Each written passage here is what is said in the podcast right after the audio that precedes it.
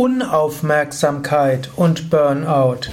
Ein Eintrag im Yoga Vidya Lexikon der Tugenden und geistigen Fähigkeiten, eine Ausgabe des Burnout Podcast von www.yoga-vidya.de.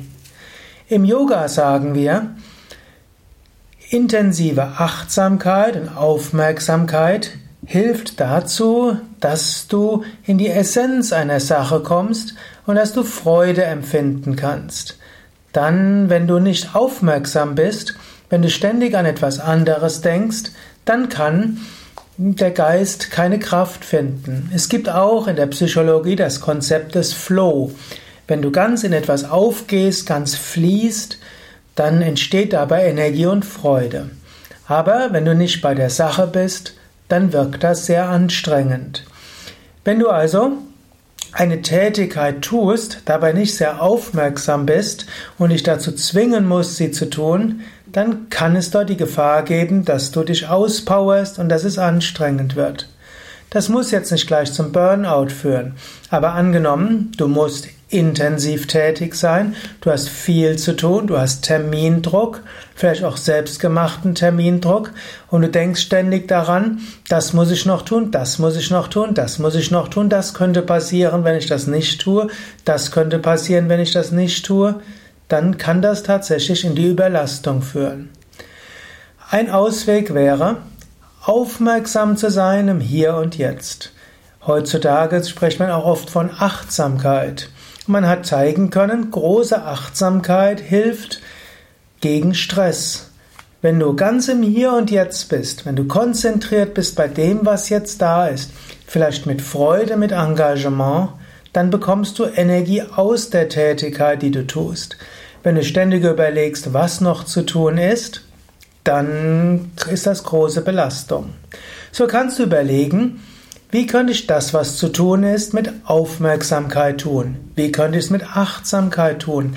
Wie könnte ich es mit Freude tun? Wie könnte ich es mit Energie tun?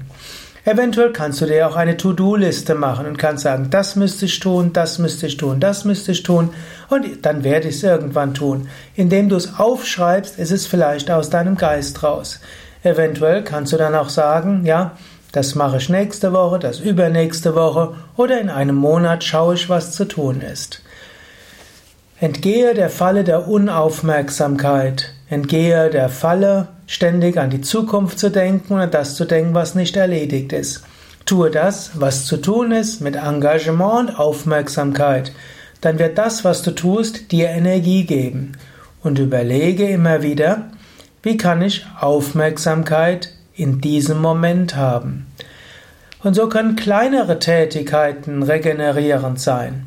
Hausarbeit kann regenerierend sein, wenn du sie ganz mit Konzentration und Achtsamkeit machst.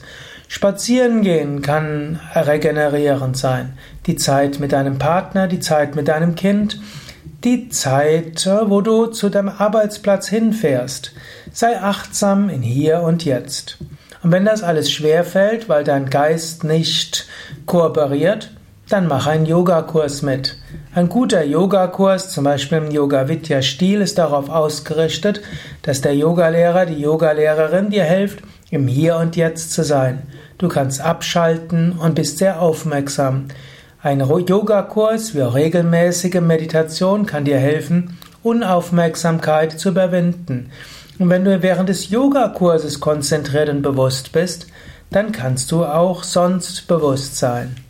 Überwinde also Unaufmerksamkeit, indem du dir vornimmst, achtsam in Hier und Jetzt zu sein, anderes aufschreibst und verschiebst und indem du Yoga übst. Mehr Informationen auch über Achtsamkeit und Achtsamkeitsmeditation auf unseren Yoga Vidya Seiten www.yoga-vidya.de